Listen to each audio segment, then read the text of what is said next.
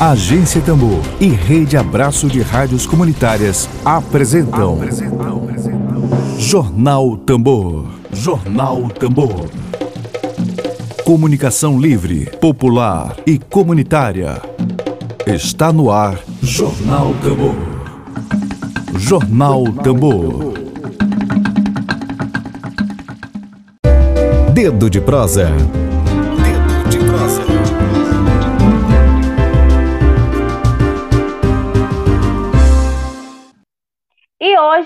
6 de maio de 2021, o nosso Dedo de Prosa é com a jornalista e presidente do Conselho Estadual dos Direitos das Pessoas com Deficiência, Beatriz Carvalho, e também participa dos nossos debates e de entrevistas do Dedo a advogada conselheira estadual e coordenadora do Coletivo de Mulheres com Deficiência no Maranhão, Isabelle Passinho.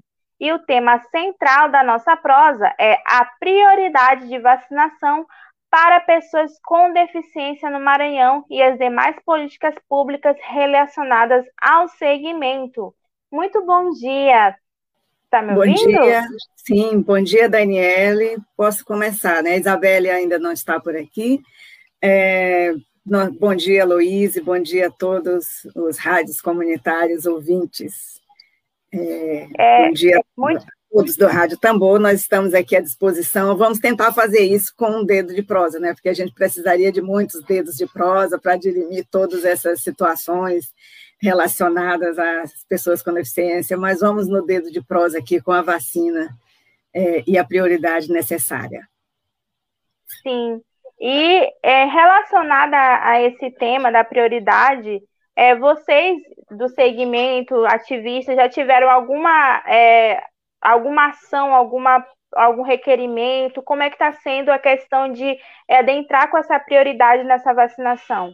Porque até o momento a gente não tem nenhuma, é, no plano de imunização nacional, a gente não tem nenhuma indicativa na prioridade para pessoas com deficiência, certo? É, é, é primeiro vamos, vamos é, atualizar aqui algumas coisas, porque recentemente já tem incluído, né? Mas antes da gente passar exatamente para o tema, eu só gostaria de me autodescrever, porque a gente tem algumas pessoas, muitas pessoas dos segmentos que são pessoas cegas, mas que também acessam a rádio, inclusive a rádio, a, rádio Tambor.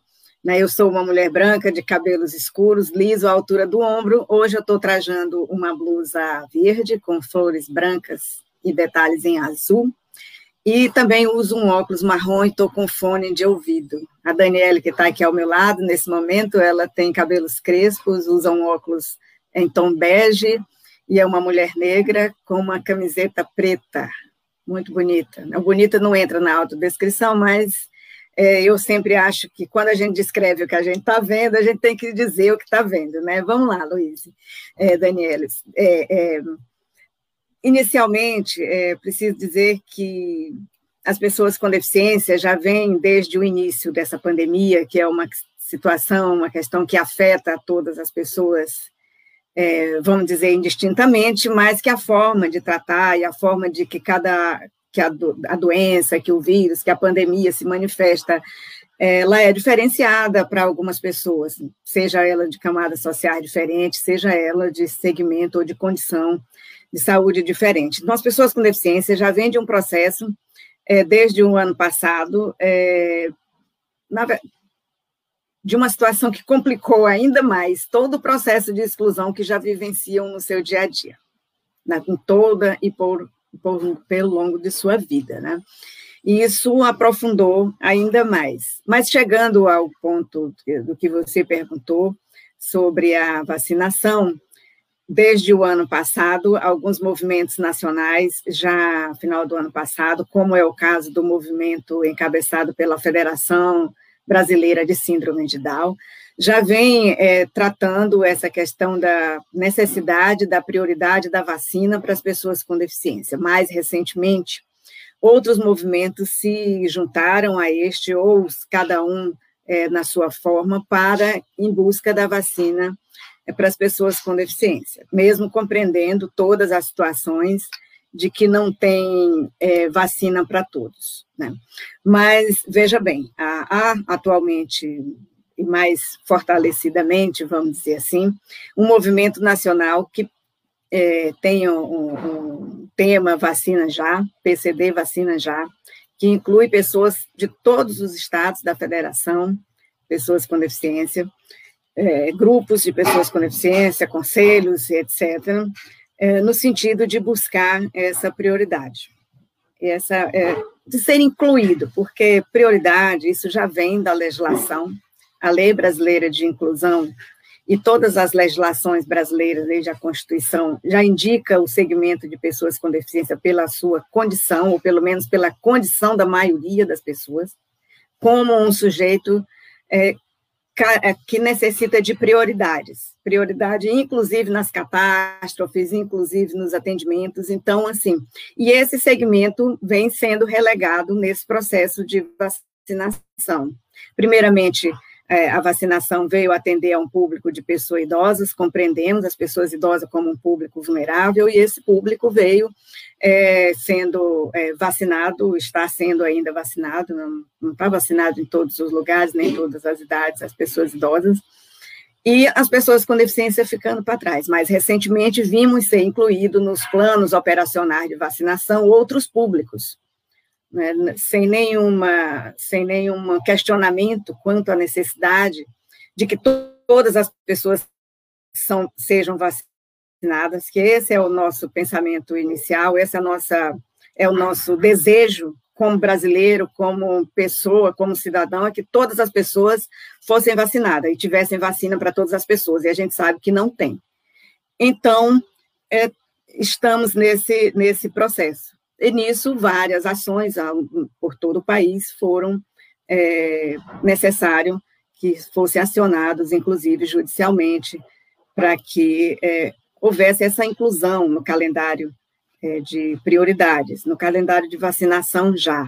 O, a última, vamos dizer assim, o Plano Nacional de Imunização do governo federal, ele inicialmente colocou as pessoas com deficiência numa chamada quarta fase, depois ele antecipou para a terceira, depois voltou para a quarta novamente, é, de formas que o momento presente encontra-se, é, a partir do calendário nacional de imunização, que sejam vacinadas pessoas com síndrome de Down, por reconhecer todo um contexto de fragilidade na saúde dessas pessoas é, além do, do que de, de, outros de outros públicos, né?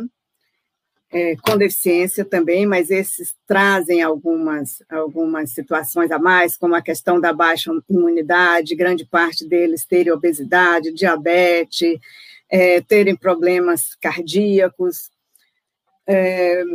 Isso digo porque a gente precisa observar também que nem todas as pessoas com deficiência, elas têm uma comorbidade ou elas têm uma, uma fragilidade a mais na sua saúde, mas grande parte, sim. Mas isso não, não, de, não deixa de, de, de, da necessidade de que ele seja tratado é, com prioridade por conta da sua própria condição de vida. Eu não sei se vocês querem fazer alguma pergunta ou se eu posso continuar. Se eu puder continuar, a gente, a gente continua. Né? Dentro dessa condição de vida, é, tem, por exemplo, as pessoas cegas que têm necessidade de tato, de, tato, de usar o tato para se locomover. Estou dizendo isso porque, independente da condição de saúde, há a condição mesmo é, é, do dia a dia, da vida de cada um. As pessoas é, que, que usam cadeira de rodas e outros instrumentos, bengalas, tudo tem que estar tá manuseando esses equipamentos junto com outras pessoas. Grande parte precisa de cuidadores que essa é uma outra situação, são os cuidadores das pessoas com deficiência. É, grande parte de, das pessoas com deficiência também é, são auditivos, são pessoas surdas, e a pessoa surda não recebe as informações, todas as informações, nem às vezes da forma como eles compreendem, porque vocês sabem, poucos é, é, organismos, poucas pessoas utilizam a língua brasileira de sinais, que é a linguagem dos surdos, né? que é a língua é, brasileira, segunda língua brasileira, que é utilizada pelas pessoas surdas, que é compreendida e adotada. Então, é, são todas essas situações que fazem com que a gente é, esteja nessa luta para que as pessoas com deficiência sejam incluídas nos, no, no plano operacional dos municípios e, do, e dos estados também, e seja determinado, sobretudo, como a gente tem uma, uma legislação federativa, que ela seja uma determinação e que seja encaminhada vacinas para todas as pessoas com deficiência. Beatriz, antes da gente dar continuidade aqui às perguntas, a gente está recebendo aqui no nosso dedo de prosa o Emílio Azevedo, que vai fazer a pergunta, e antes disso ele vai se autodescrever aqui para as pessoas saberem quem é que está aqui. Bom dia, Emílio. Pois não. Você está mudo. Bom dia, bom dia, Daniele. Bom dia, Beatriz. Um abraço aí a todas e a todos que estão nos assistindo. Eu devo me, me autodescrever, é isso? É um Sim. homem, homem de pele clara, é, com a camisa cor-de-rosa. É isso, né? Exato. com uma parede cheia de quadrinhos atrás. Exato, com a parede clara com os quadrinhos atrás. É, Beatriz, eu queria perguntar o seguinte: é, para é, é, essa prioridade acontecer aqui na nossa região, é, houve a necessidade de uma ação na justiça? Ouvi, ouvi falar alguma coisa do, de, um, de, uma audiência com o Douglas? O que houve? Veja bem, é, final, é, início de março, o Conselho Estadual, a partir da Comissão de Atos Normativos é, e todo o colegiado do Conselho, definiu por encaminhar para todos os órgãos, todas as autoridades instituídas no nosso Estado, uma recomendação, é, elencando essa série de, de fatores que tornam a, as pessoas com deficiência é, prioridade.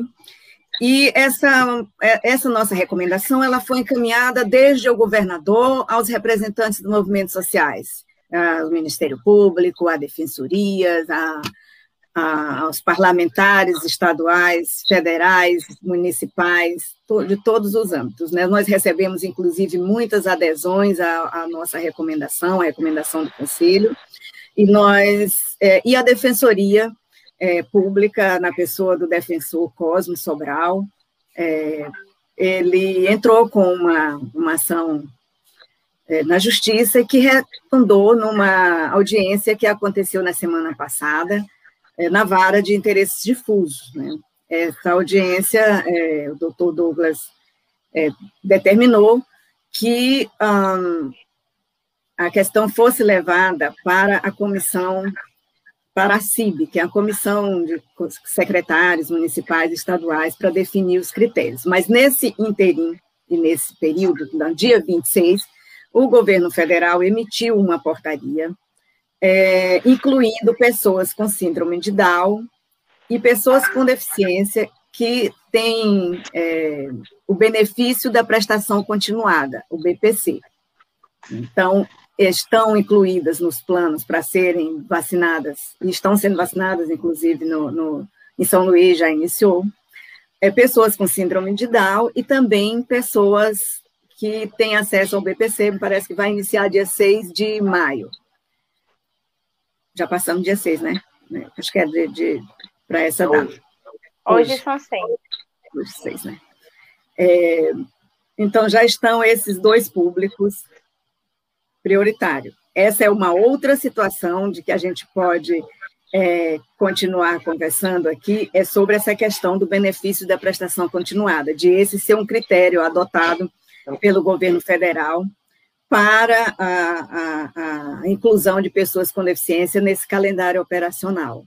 Veja bem, é, não, não é, compreendemos e nem podemos aceitar que o critério socioeconômico venha é, sobrepor a outros critérios, por vários motivos. Nem sempre quem recebe o benefício da prestação continuada, que é um benefício da assistência social, da qual algumas pessoas com deficiência têm acesso, menos de 20% é, da população com deficiência tem é, esse benefício. Desses, grande parte são crianças, então ainda não estão no plano é, de vacinação para, para pessoas menores de 18 anos, né? É, e também é um critério que não foi utilizado para outros públicos. Por exemplo, pessoas idosas também recebem BPC, grande parte deles, e esse não foi um critério, né? Então, a gente não consegue entender por que esse critério para pessoas com deficiência. Sendo que nem sempre é quem recebe o BPC a pessoa mais vulnerável. Nós temos muitos problemas com o acesso ao benefício de prestação continuada pessoas que nunca conseguiram acessá-lo e que estão em situação, vamos dizer assim, financeira, já que eles colocam a questão do é, socioeconômico como um fator a mais para a vulnerabilidade, que não conseguem receber o benefício da prestação continuada. Mais recentemente, o próprio governo federal, com as suas políticas, cortou o benefício de muitas pessoas, e essas pessoas que viviam desses benefícios, cujas famílias não tinham como trabalhar, estão em situações mais complicadas do que quem está recebendo o benefício da prestação continuada hoje, que é um, um valor de um salário mínimo. Né? Então, assim, termos é, gerais, tem essa outra situação que é colocada para o segmento de pessoas com deficiência para poderem ser incluídas nos calendários de prioritário de vacinação. Entendi. Beatriz, antes da gente também dar continuidade aqui, a gente está recebendo agora a Isabelle Passinho, que ela teve dificuldades com a internet. Muito bem-vinda, Isabelle. Se você quiser falar alguma coisa antes da gente dar continuidade, fica à vontade, tá bom? Obrigada, gente. É, nesse primeiro momento, eu queria só dar, dizer oi para todo mundo. É um, um prazer é, poder estar aqui mais uma vez compartilhando sobre essa nossa luta, né? Porque a gente precisa que a sociedade saiba o que está acontecendo, a gente precisa romper com as barreiras de invisibilidade, é, e é fundamental que esse assunto seja é, pautado nos diversos veículos de comunicação. Quero agradecer aqui à Agência Tambor por estar nos recebendo e dando esse espaço para a, a, a, população com deficiência, o Conselho Estadual da Pessoa com Deficiência e o movimento social das pessoas com deficiência de maneira geral. Tá? E, e no mais, vamos seguir a conversa, porque eu já entrei aqui, peguei o bonde andando, mas a gente segue. Isabelle, é... Isabelle? Oi. A gente queria te ouvir aí para te colocar para a gente aí esse contexto de, de, das pessoas com deficiência na pandemia, é, a tua uhum. visão sobre isso, essa, prioridade, essa necessidade de prioridade de vacina. Então, Emílio, é, a gente tem acompanhado é, esse, essa luta, né, que ela está na esfera nacional, na verdade. Aqui no Maranhão, a gente está atuando dentro da nossa realidade, que é aqui, né, tanto é, na capital quanto, quanto nos municípios. A gente tem aí é, congregado mais de 40 entidades representativas da sociedade civil organizada, da população com deficiência, juntamente com os demais órgãos da rede de direitos, né, o Conselho Estadual da Pessoa com Deficiência, alguns conselhos municipais, a própria Defensoria Pública Estadual, o Ministério Público, o Tribunal de Justiça, a Ordem dos Advogados do Brasil, que tem abraçado a causa nacionalmente, por quê? Desde o início, as pessoas com deficiência, elas foram inscritas nos planos, tanto nacional, que é o Plano Nacional de Imunização, porque é a União quem tem essa, uh, digamos, competência, né, essa obrigação de determinar as questões relativas à vacina no Brasil. Isso é desde sempre, não é de agora do Covid, é desde sempre. O Brasil é conhecido mundialmente, ou era, né, até, até essa pandemia, como um dos países que tem maior êxito em vacinação do mundo, e, e isso sempre foi é, é, dirimido, né, as questões definidas pela União, com a coparticipação tanto dos estados quanto dos municípios, que é o que a gente chama no SUS de competência tripartite, né? Ou seja, os três entes dividem a responsabilidade é, jurídica, né? E também executiva, né, do ponto de vista de operacionalizar as ações referentes à vacinação. É tanto que todo mundo sabe que vacina sempre funcionou em posto de saúde, né, que é de competência municipal, nas unidades básicas é, de saúde e outras frentes, né? Na minha época levavam muito a vacina para o colégio, estudei em escola pública a vida toda, é, é, acompanhei todo o meu processo de vacinação é, por meio dos agentes públicos. Então, não existe nenhuma novidade em relação a isso. E a população com deficiência foi inscrita, porém, não houve é, efetivamente um início, não houve uma operacionalização. Houve um indicativo nos planos é, nacionais, no, no plano estadual também, porém, nunca se disse assim, vai começar a vacinar a pessoa com deficiência. O que a gente viu, na realidade, foi é, uma série de públicos que, inclusive, é, foram, digamos assim, preferidos dentro da fila, né? E que não figuravam no primeiro momento como prioritários e que acabaram sendo antecipados em diversas frentes aí de trabalho. E aqui eu quero refrisar que a nossa luta não é, é por partidarizar o, a vacina, né, do ponto de vista de, é, é classista. Fulano vacinou, Cicrano não vacinou. Não é isso. A gente entende que a vacina precisa chegar para todos. Porém, é, dentro da realidade nacional, né, em que, em que é importante salientar que o Brasil recusou, a CPI está aí para mostrar, 11 ofertas de vacina no ano de 2020, e o resultado é exatamente isso que a gente enfrenta hoje, a escassez de vacina. Mas dentro dessa realidade, com poucos recursos, com poucas doses, doses limitadas, se elegeu um critério, e o critério foi vulnerabilidade. Vulnerabilidade, de que ponto de vista? Porque a vulnerabilidade pode ter várias facetas, mas foi eleita a vulnerabilidade que biológica, risco de morte. Quanto maior a tendência à mortalidade, à letalidade, aquele público passou a ser tratado como prioridade.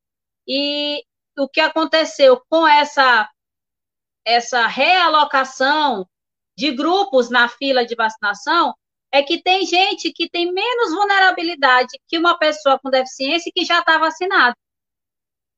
Mas a população com deficiência nunca entrou efetivamente no calendário, salvo agora, depois, inclusive, de muita pressão social, entrou agora a partir do, de síndrome de Down, que na nosso, no nosso entendimento a gente defendia, inclusive, que deveria estar sendo vacinado desde a primeira primeiro grupo com os idosos, porque a pessoa com Down, ela já nasce, é uma característica da deficiência com problema cardiorrespiratório, que é exatamente o aparelho, dizem as autoridades sanitárias, que mais é afetado por meio da Covid-19, com risco de letalidade altíssima, né, de, de, dessa contaminação das vias respiratórias, enfim, é o principal meio de contaminação e de letalidade do vírus. E só entraram agora os de síndrome de Down. E aí, é, não bastasse isso, emite é, a, a, portaria lá, né, a nota técnica 467, que traz um critério estapafúrdio completamente inovador para todos os grupos de vacinação do planeta. Em nenhum grupo do mundo se exigiu que você comprovasse se tinha alta ou baixa renda para vacinar porque isso, inclusive, fere um princípio básico do SUS que se chama universalidade. O SUS é para todos os brasileiros. E quando eu imponho um critério socioeconômico exclusivamente para um grupo, né, e no nosso caso aqui para, o grupo das pessoas com deficiência, eu estou, na realidade, praticando discriminação, ferindo o princípio básico da isonomia, ferindo o artigo 5 ferindo a universalidade do SUS e trazendo para a população com deficiência uma imposição que não foi é, é solicitada, exigida para nenhum grupo. Ninguém perguntou para o instrutor da academia se ele recebia pouco ou muito para vacinar, e ele está vacinado. Ninguém perguntou se o fulano de tal era médico ou se ele era gari para ser vacinado, desde que ele estivesse ali, dentro daquele rol que foi apresentado, que inicialmente era a letalidade e é, o fato das pessoas estarem atuando na linha de frente da Covid-19, sendo profissional de saúde para poder ser vacinado. Então, o que a gente vê é um grande equívoco que, na realidade, expôs pessoas que já trazem uma vulnerabilidade maior ao vírus e, portanto, ao risco maior de morte, né, por conta dessas, dessa ordem de fila, e a gente está precisando aqui chegar ao ponto de ter que fazer um movimento nacional para garantir um direito que, para a maioria da população, é, é meio óbvio, a gente precisa vacinar. Antes da gente dar continuidade aqui, eu vou é, agradecer a nossa audiência que está aqui com a gente. Eu vou ler alguns comentários aqui para vocês. É, obrigada a todo mundo que está assistindo. A gente tem aqui o, o, a Selma, o João Otávio falando que a vacinação está muito mal organizada em São Luís. Não só falta vacina, é falta de respeito com a população. Como conceber que apenas quatro postos de vacinação bastam, né? Aí temos aqui o Carlivan Braga, Rosana, Alessandra também dando bom dia, Jaquiene, a Estela, a Derline, a, a Estela Diniz fala, onde as pessoas podem pegar o laudo para vacinar, tem uma pessoa que tem problema cardíaco, como ela pode fazer? O que a gente estava verificando muito do, na, na indicação da prefeitura, eles falando para pegar com um médico é, especializado, né? E na, no próprios postos também, que pode fazer esse laudo. É até um pouco complicado, que a minha, minha mãe mesmo, ela tem problema, ela tem diabetes hipertensão, e a gente está tendo que ver essa questão da, do laudo médico, que é outra questão que pode até dificultar, né? Porque às vezes a pessoa não tem um laudo ali é, próprio, então a pessoa precisa ir num posto e falar, conversar com o médico para saber o que que, como pode pegar esse laudo. E aqui a gente tem o Noel de Lima, ele fala: a vacina para todos os deficientes já, com certeza, não vejo a hora de chegar a minha, a minha hora de me vacinar. Também todos os meus amigos deficientes. E o Gil Barros, a Dalva fala Rádio Jonathan Boa. Aí Deunício Amorim fala: na verdade, deveria ter vacinas para todo o público com deficiência em geral. Todas as síndromes, infelizmente, temos uma má gestão no Ministério da Saúde do país. Genilson Protásio, além de recusar a realização do censo do governo, o genocida não tem dados de mortes de pessoas com deficiência, aqui também não temos. Eu agradeço todos os comentários é, e a todas as pessoas que estão participando e estão tendo essa audiência. É, eu também peço para que vocês Entrem no canal da Agência Tambor, é, deem seu like, se inscrevam, isso vai ajudar muito com a nossa audiência, com os temas que a gente sempre traz aqui, que são pautas tentando furar essa bolha da mídia tradicional, que não pautas esses assuntos tão relevantes como a questão da vacinação da prioridade para pessoas com deficiência, né? Que a gente sabe que eles estão seguindo alguns critérios, mas a gente também tem que é, empurrar para saber quais são esses critérios, porque, de certo modo, essas prioridades às vezes não, não são é, justificadas. Emílio, tu queres fazer mais alguma pergunta para elas?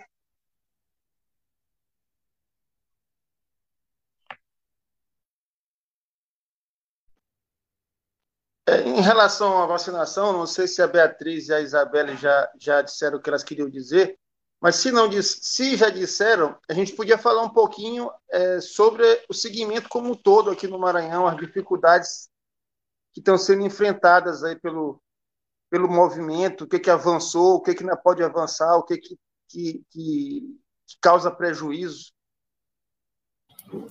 Emílio, é, obrigada. Eu posso, eu posso começar ainda até retomando, depois a, a minha chefe Isabela, Isabelle pode continuar. É, até retomando a questão da vacinação. Esse é um exemplo é para que a gente possa observar de como é tratado o segmento de pessoas com deficiência no seu todo. Eu acho que bem no iníciozinho até da minha fala, eu, eu toquei, abordei um pouco nisso. É uma questão ainda é, é um segmento que ainda enfrenta muitas dificuldades, muitas situações assim grotescas é, em todos os aspectos, que vão desde as, a sua vivência no dia a dia, a falta de acessibilidade, a chegar em momentos como cruciais como esses, que é de vida, é, e está nessa situação. O Genilson colocou aí alguma coisa sobre censo, sobre dados. Essa, essa foi, inclusive, uma justificativa inicialmente usada pelo governo federal, pelos estados, pelos municípios, ah, não tem como vacinar a pessoa com deficiência porque não sabe onde estão. Inclusive, alguns até tentar é, jogar para os movimentos sociais, para o conselho, para os conselhos municipais, as, as entidades representativas, ah, vocês repassem o, o nome, a quantidade de pessoas com deficiência. Ora, isso é um verdadeiro absurdo, eu considero É, se a, a, a, gestão pública não tem os dados da sua população, é, quem dirá aqui fazendo é, um segmento social, né, que não tem essa, essa função, vamos dizer assim. E hoje, apesar de estar na gestão pública, é, não posso é, dizer que isso é uma, uma coisa correta, só que isso é um processo bem maior, porque eu estou no conselho representando a gestão pública. É, é, uma situação, inclusive, bem maior. O próprio censo, que é o único dado oficial que se tem ainda hoje, de 2010, censo 2010, a gente sabe que é um, um, um número defasado, que é uma coisa irreal. E o próprio IBGE já lançou uma portaria questionando os seus próprios dados. Então, isso é uma, é uma situação bem complicada, mas, enfim, um único dado oficial que se tem é o de, do IBGE de 2010, então a gente tem que se pautar é, nesses dados, nesses dados do, do, do IBGE. E para isso, por exemplo, é, quando se pensou a vacina, é, começou a, a, a, essa luta pela vacina, né, muitas pessoas, ainda mesmo do segmento de pessoa com deficiência, é, entendem que é, poderiam esperar ao ponto da secretária nacional de pessoa com deficiência dizer na última reunião, e ela é uma mulher com deficiência, que as pessoas com deficiência precisam ter solidariedade com outros públicos e aguardar a sua vez. Né? Num total, assim, vamos dizer, para mim é uma. Não, não sou mulher com deficiência, eu sou mãe de uma mulher com deficiência, mas eu não tenho uma deficiência caracterizada. É, mas eu jamais diria uma coisa dessa, conhecendo o público, conhecendo a minha filha, conhecendo a minha família nessa situação. Pessoas com deficiência a grande parte não podem deixar de frequentar hospitais, e por isso a gente, é, é, para os seus tratamentos, para as suas reabilitações, e essa é uma situação complicada, continuam indo para os hospitais, mesmo as pessoas da saúde tendo vacinada, mas o público não está vacinado. Então, essa é uma situação que jamais poderia ter dito, ser, ser dita por um representante do governo federal é, em uma reunião é, nacional como de um conselho né? mas isso é o que aconteceu, isso é só um exemplo do que como é tratado é, as pessoas, como são tratadas as pessoas com deficiência por um governo que está aí, que não é só, só as pessoas com deficiência, mas estamos falando aqui dessa especificidade é, das pessoas com deficiência. Não é, é não é, é reconhecida.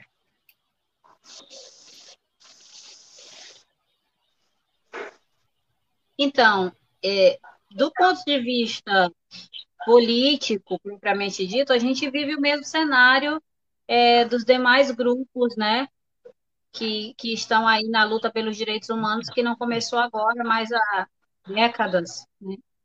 E, infelizmente, diante dessa realidade que a gente tem enfrentado de, de um governo extremado, né, de, enfim, da subida de um governo de extrema-direita, tem causado prejuízos terríveis. Em relação, inclusive, à própria, ao próprio desmanche né, de direitos essenciais, fundamentais, que foram conquistados a, a duras penas, né, e, e com muita luta, muito suor, e sangue, né, da, da, da população, porque há quem pense que o direito nasce de cima para baixo, só que as coisas não são assim, e a gente que conhece e trava a luta social sabe que não é assim, né? A luta, ela começa, a conquista, ela é sempre de baixo para cima, e muitos dos direitos que a gente tinha adquirido nos últimos aí 20, 30 anos, é, a gente perdeu. Isso é fato. Nós perdemos. E se a gente for apontar algumas situações é, da conjuntura, por exemplo, um dos primeiros, uma das primeiras ações é, do governo federal foi tentar extinguir o CONAD, na época, né, tentar acabar com o Conselho da pessoa com deficiência. Logo depois de promover aquele discurso midiático em Libras da primeira-dama, né, de dar aquele tchauzinho em Libras para se mostrar inclusivo, para pagar de inclusivo, como eu gosto de dizer, é, o primeiro ato dele foi acabar com o CONAD. E nós tivemos que nos unir, né, Beatriz?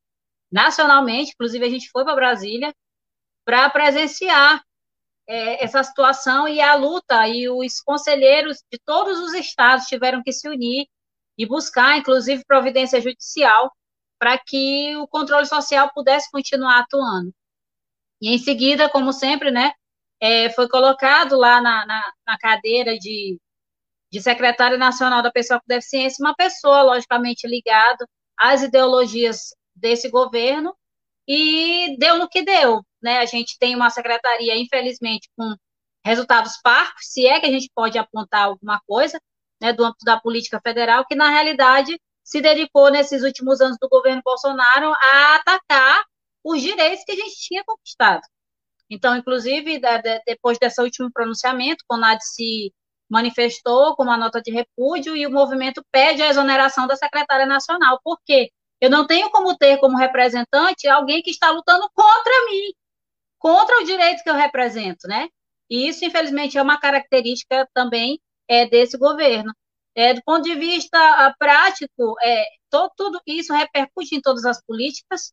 A gente não tem hoje dados atualizados da pessoa com deficiência, mas também a gente não tem de nada no Brasil, porque o último censo foi em 2010 e está aí se travando na justiça, né, uma briga pela realização do censo, que não foi feito pelo governo federal, e isso compromete as políticas como um todo, mas a gente pode é, enumerar uma série de ataques, como, por exemplo, a lei de cotas, que toda hora vai e volta e eles querem é, é, retirar esses direitos.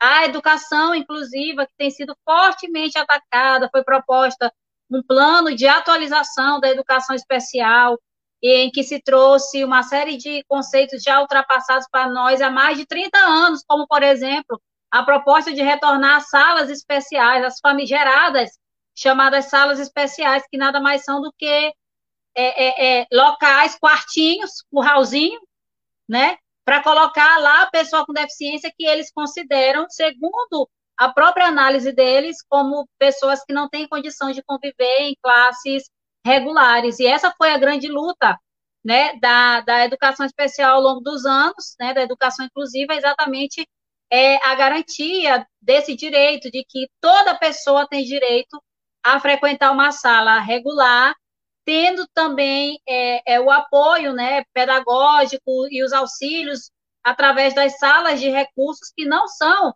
locais para segregar, mas são locais para que esse estudante com deficiência receba os atendimentos é, pedagógicos e, e, e com os profissionais que ele precisa para atingir suas competências enquanto estudante. Então, isso tudo está sendo muito atacado existe uma ala. É, inclusive, infelizmente, eu tenho que registrar de famílias de pessoas com deficiência que defendem isso, né? Porque se identificam com, com esse tipo de, enfim, de visão ideológica e basicamente tudo tem sido ideologizado. E a gente é, tem travado uma luta muito grande em relação a todas essas questões. E é como Beatriz disse, o que acontece hoje com a vacina é um reflexo de toda essa situação e da forma como a população com deficiência foi invisibilizada dentro desse processo. Hoje, a gente é, luta para participar e para ser ouvido muito mais do que há 10, 20 anos atrás, em que a gente lutava para que houvesse uma estruturação da política.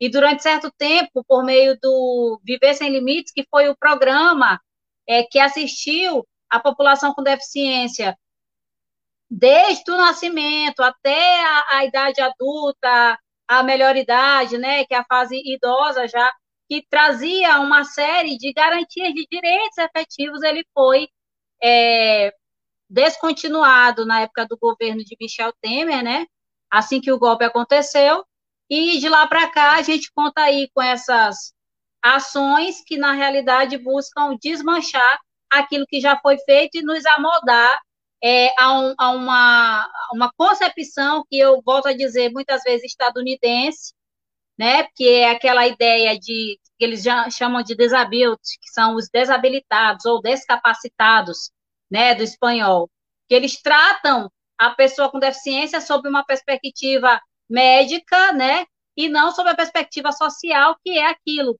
que é defendido na Convenção Internacional da ONU e é o modelo hoje defendido é, é, no Brasil, que é exatamente o modelo é, trazido pela Lei Brasileira de Inclusão também, que é o modelo biopsicossocial, que é enxergar a pessoa com deficiência enquanto um sujeito de direitos e não como um coitadinho que precisa apenas é, do direito à assistência, que é um direito de fato, mas não visto apenas sob a perspectiva do assistencialismo, mas é, enquanto protagonista da sua história, enquanto cidadão. Obrigada, Isabelle. Para a gente ir finalizando aqui, que a gente já está no, no, limite do nosso tempo, a entrevista está muito enriquecedora, eu vou novamente aqui dar, agradecer a audiência que está bem é, fervilhando aqui na, nas redes sociais, a, e Denise falando que para a Isabelle é isso mesmo, estamos vivendo momentos difíceis de retrocesso, eles querem, eles querem nos excluir, a Rosana fala, excelente fala da Isabela contra esse governo excludente. A Delinde Lima fala também que é muito bom Isabelle, Passinho e Beatriz Carvalho. E a Idernice Amorim, inclusive, está falando aqui que votou no Emílio para as eleições para vereador.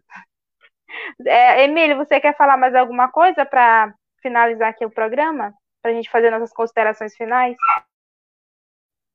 Ah, pode ficar à vontade, estou aqui só aprendendo. Beatriz, é, se você quiser fazer suas considerações finais, fique à vontade, tá bom? É, obrigada, Daniele.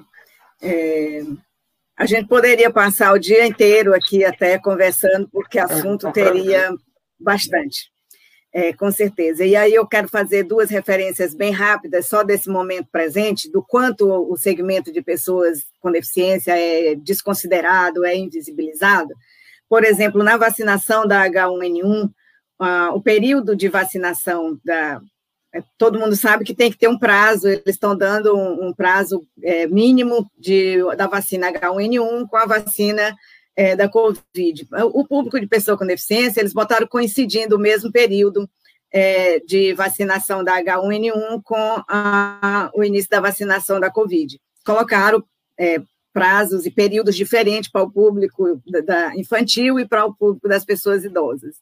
Então, assim, é um fazer de conta que não vê, ou uma coisa, ou uma política mesmo deliberada de que não quer que as pessoas sobrevivam e tem que dificultar tudo, então. Por exemplo, as pessoas com a Covid entram e saem do hospital e não são reconhecidas, nem identificadas, nem, é, vamos dizer assim, quantificadas. Nem Timon, por exemplo, uma companheira morreu e só descobriu, o hospital só descobriu que ela era uma mulher com deficiência quando o marido que também é uma pessoa com deficiência, foi resgatar o corpo. Né? É, as pessoas é, entram no, no, no, sistema de saúde, entram e saem. Estou dando esse exemplo do, do Maranhão para não ir lá fora, porque essa é uma política que teria que ser determinada pelo governo federal para que é outra pauta das reivindicações também do movimento, que é a quantificação, um, um, um perfil do, da pessoa com deficiência que entra no sistema de saúde. Se se sai vivo ou se sai morto, a gente não tem, pelo menos assim, a gente não recebe, não tem essa divulgação. Eu espero que, que os municípios, que nos municípios isso possa ter de forma mais clara, mas no geral, nos dados do Brasil, nos dados do Estado, isso não se tem. Eu queria agradecer por esse espaço, a gente sabe o quanto é importante isso para a gente, para o segmento de pessoas com deficiência, que a gente possa estar dialogando, possa estar colocando essas situações, porque, em muitos casos, nem mesmo as pessoas com deficiência têm as informações ou têm formas de, de ter uh, uh, acesso às informações sobre o que lhe diz respeito. Então, agradeço muito, me coloco à disposição para em qualquer momento que for necessário, e só queria lembrar, antes de terminar, por exemplo, Emílio e Daniele, que a audiência com o doutor Douglas previu uma nova audiência para o dia 13, e nesse meio, é, essa, essa reunião da CIB, dessa comissão interinstitucional, né, Isabela? Inter, alguma coisa, que reúne os secretários, e com a participação do Conselho Estadual, é, é uma reunião da Comissão Tripartista, é, com a participação do Conselho Estadual e com a participação de representantes do Fórum de Entidades também. Obrigada. E um bom dia Obrigada, Beatriz. Bom dia. Isabela, se você quiser fazer suas considerações finais, fique à vontade. Tá, eu gostaria de agradecer esse espaço, Obrigada, Daniele, obrigada, Emílio, obrigada, Agência Tambor, é, por abrir a oportunidade da gente trazer um pouco dessa realidade, reforçar sobre a importância da luta, como bem frisou Beatriz, o que ficou decidido na primeira audiência em que a gente abarrotou a sala virtual do Tribunal de Justiça. A gente teve a, a informação de que já é a maior audiência da história da Vara de Interesse Difuso Coletivos. Nós colocamos lá 134 participantes do Maranhão inteiro, porque o movimento social das pessoas com deficiência é politizado, é organizado e é, é incisivo. E a gente vai continuar fazendo esforço, a gente precisa da resposta das autoridades. O juiz determinou que a CIB teria que se encontrar durante essa semana, é, com a presença do Conselho Estadual, com a presença do representante do município, com a presença do Fórum Maranhense das Pessoas com Deficiência e Patologia, para definir as estratégias. A gente precisa de respostas efetivas.